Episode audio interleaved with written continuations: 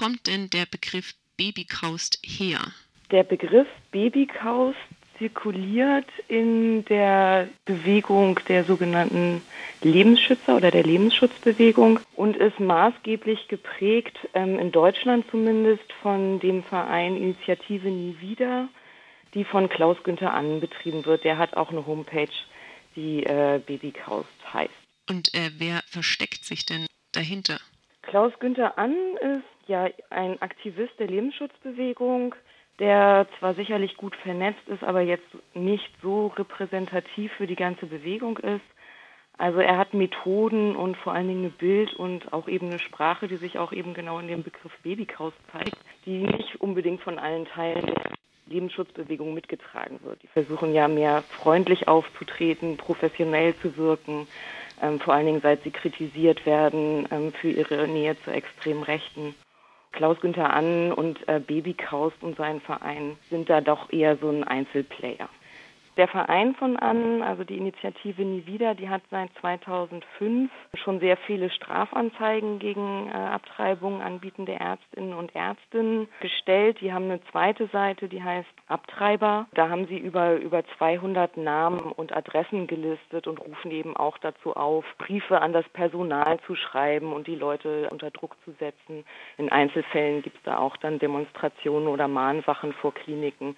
Also das heißt, da werden wirklich versucht, Ärzte zu diffamieren. Sie werden als Tötungsspezialisten bezeichnet. Sie werden mit diesen Anzeigen überzogen und eingeschüchtert allgemein die sogenannte Lebensschutzbewegung. Wie benutzen die denn das Wort Babykaust? Für an oder für die Lebensschutzbewegung, also wobei der Kontext auch tatsächlich im englischsprachigen Gebrauch auch verwandt wird, im US-amerikanischen, wird diese Verknüpfung von Holocaust und dem, wie Sie es dann nennen, millionenfachen Mord an ungeborenen Kindern als Parallele gesehen, beziehungsweise auch in deutliches Verhältnis zueinander gesetzt, wodurch die Shoah relativiert wird und eben gesagt wird, dass äh, Abtreibung äh, in der massenhaften Zahl halt eben ein Verbrechen gegen die Menschheit ist, was eigentlich sozusagen die Zahlen der Shoah nochmal übersteigt. Und dadurch versuchen sie halt eine Skandalisierung. Das wird dann eben auch durch Bildsprache gestützt. Also auf der Seite Babykaus, da findet man Bilder von Auschwitz, man findet äh, Bilder von blutigen, zerstückelten Föten und so weiter. Das ist alles sehr düster und äh, blutrünstig. Was würdet ihr denn an dieser Darstellung kritisieren? Es ist ziemlich komplex zu beantworten, wo das menschliche Leben beginnt. Für die Lebensschützer beginnt es halt mit der Befruchtung. Und sie machen keinen Unterschied zwischen einem geborenen Menschen, der eine Person ist, der Rechtssubjekt ist, und halt eben einer befruchteten Eizelle. Ähm, das finden wir überaus problematisch. Und sozusagen in ihrer ganzen Argumentation kommt dann eben auch das äh, Selbstbestimmungsrecht der Frau, Sternchen, wie sie mit ihrem Körper umgeht, ob sie ihren Körper halt diesem werdenden Leben zur Verfügung stellen will, halt gar nicht vor, sondern da wird halt eben eine befruchtete Eizelle eins zu eins gesetzt mit einem geborenen Menschen, was dann halt diese Analogie zur, zur Shoah halt ähm, für sie begründet, was wir halt höchst problematisch finden. Also es ist einfach nicht vergleichbar. Worin würdest du denn sagen, besteht die Gefahr der sogenannten Lebensschutzbewegung? Die Lebensschutzbewegung, sie hat auf jeden Fall sich professionalisiert, seit sie in den ja, Ende der 70er Jahre sich in Deutschland in der Form, wie wir sie heute sehen, ähm, sich formiert hat. Und sie sind eben auf ganz vielen Feldern aktiv. Also ähm, da ist jetzt das Beispiel von Klaus Günther an, der eben diese Seite betreibt, ähm, der aber eben auch gerade darin aktiv ist, Ärzte und Ärztinnen, die Schwangerschaftsabbrüche anbieten, mit Strafanzeigen zu überziehen, weil sie dann halt gegen den Paragraphen 219a des StGB verstoßen, der Werbung für Schwangerschaftsabbrüche verbietet. Da hatten wir halt im November gerade den Fall von der Ärztin Christina Hähnel, so, die üben da halt Druck aus, die versuchen juristische Schlupflöcher zu finden, aber sie machen eben auch viel Lobbyarbeit, sie gehen auf die Straße ähm, in Freiburg, in Berlin mit dem Marsch für das Leben und so weiter. Sie machen viel Gemeindearbeit, sie versuchen eben ähm, dann Diskurs zu fahren, der halt eben genau diese Gleichsetzung von äh, befruchteter Eizelle und Mensch betreibt und halt eben ja wirklich Schwangerschaftsabbrüche moralisch zu verdammen, juristisch zu erschweren, auch Ärztinnen dazu zu bringen, die nicht mehr anzubieten, also wirklich auch das Angebot von einem sicheren medizinischen Schwangerschaftsabbruch einzuschränken und so eben dafür zu sorgen, dass die Zahlen von Schwangerschaftsabbrüchen sinken sollen. Die besagte Ärztin Christina Hähnel, die wegen Werbung für Schwangerschaftsabbrüche verurteilt wurde, hat übrigens auch Babykaust als Unwort vorgeschlagen. Ja, genau. Kommen wir nochmal genauer äh, zu dem Unwort. Die Jury hat nämlich neben dem Unwort alternative Fakten auch das Wort Genderwahn kritisiert. Würden denn die sogenannten Lebensschützer das Wort Genderwahn auch benutzen?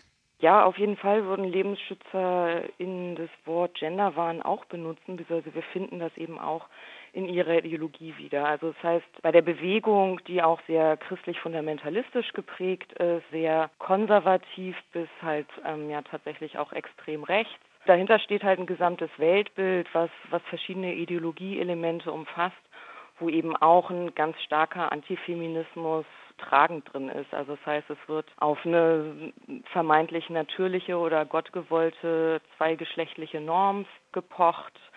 Die Ehe für alle wird abgelehnt und eben auch alles, was Sie als Genderideologie oder dann eben nochmal verschärft Genderismus oder Genderwahn bezeichnen, wird halt bekämpft. Also das heißt, da gibt es dann eben auch Verbindungen zur Demo für alle, die sich halt gegen mehr Diversity im Sexualkundeunterricht oder an den Schulen und den Kindergärten auf verschiedenen Ebenen einsetzt und so weiter. Also das heißt, wir haben da wirklich ein Weltbild hinter, was man als konservativ bis halt extrem rechts bezeichnen kann.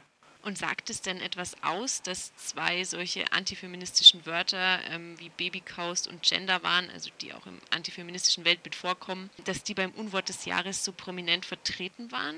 Ja, meiner Meinung nach sagt es schon was aus. Also ich würde sagen, dass die Debatten um Geschlechterpolitik, Geschlechtergerechtigkeit und dann eben alles, was unter dem Schlagwort Gender subsumiert wird, wesentlich präsenter geworden sind in den letzten Jahren dass es auch ein, ein Agitationsfeld in der Extremrechten insgesamt geworden ist und sie das eben als Politikfeld auch angenommen haben, dort dann eben auch Kampagnen fahren. Da ist dann halt die Lebensschutzbewegung nur ein Teil drin, aber auch die extreme Rechte insgesamt und eben auch die AfD hat das eben als starkes Themenfeld entdeckt. Da spaltet sich dann in gewisser Weise auch die Gesellschaft zwischen progressiveren Teilen und einem, einem konservativen Teil, der halt eben auch versucht, traditionelle Familienbilder zu bestärken, die Errungenschaften der Frauen und Transbewegung und so weiter halt eben auch zurückzudrehen. Als ich äh, erzählt habe, ich mache einen Beitrag zum Begriff Babykaust, da kannten die meisten Leute den Begriff gar nicht. Macht denn die Unwortaktion solche Begriffe nicht eher bekannter und geläufiger? Ich kann das schwer einschätzen, wie, wie sehr das halt einen Einfluss auf gesellschaftliche Diskurse hat. Generell bin ich der Meinung, dass Aufklärung und das eben auch zu problematisieren mehr hilft, als es zu beschweigen und zu hoffen, dass es deswegen unsichtbar bleibt. Also ich finde es über den Begriff zu kritisieren, wie vehement Teile der Lebensschutzbewegung und wie menschenverachtend die sind, finde ich durchaus sinnvoll, weil da halt eben auch eine Sensibilisierung stattfindet und eine Aufklärung stattfindet und es vielleicht dann auch hilft, feministische Gegenkräfte dagegen zu mobilisieren, was durchaus wichtig ist.